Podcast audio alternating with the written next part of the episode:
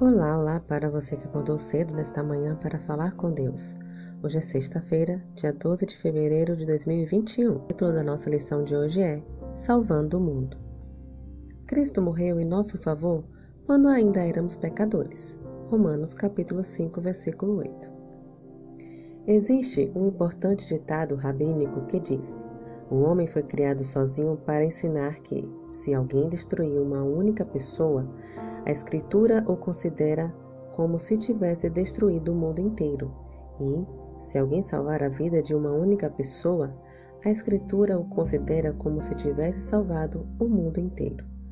A versão mais sintética e popular desse provérbio diz apenas: quem salva uma vida é como se tivesse salvado o mundo inteiro. É verdade que a frase original do Talmud não é tão universalista, pois fala em salvar uma alma de Israel, isto é, um judeu, mas o conceito é fantástico. Esse pensamento foi associado com a ação de vários indivíduos que ajudaram a salvar judeus do genocídio nazista. Os heróis são chamados pelos judeus de justos entre as nações. Entre os justos se destaca Oskar Schwindler, que arriscou a vida e gastou cerca de 4 milhões de marcos alemães para salvar mais de 1.100 judeus da morte nos campos nazistas. Por quê? Eu fiz o que pude, fiz o que devia, fiz o que minha consciência disse que eu tinha que fazer, ele afirmou. Para ele, não havia escolha. Shiune Sempo Sugiara, cônsul japonês da Lituânia, também salvou um grande número de pessoas.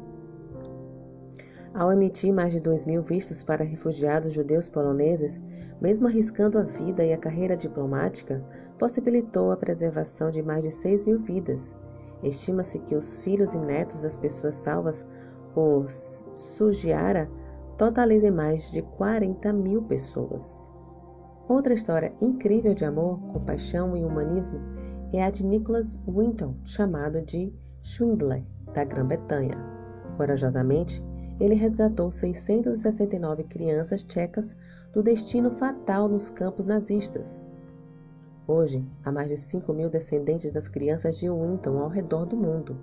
Seu feito glorioso somente se tornou conhecido meio século depois.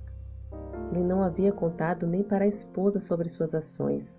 Depois disso, ele recebeu muitas honras. Porém, nenhum desses justos por mais honoráveis que sejam, se compara com o justo que deu a vida para salvar judeus e não judeus. Na verdade, esse homem morreu pelo mundo inteiro. Ele não apenas arriscou a vida, mas a entregou.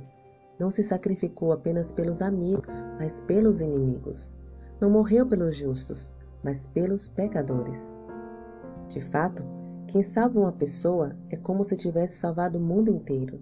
E quem salva o mundo inteiro é como se tivesse salvado pessoa. Que o Senhor te abençoe. Um bom dia.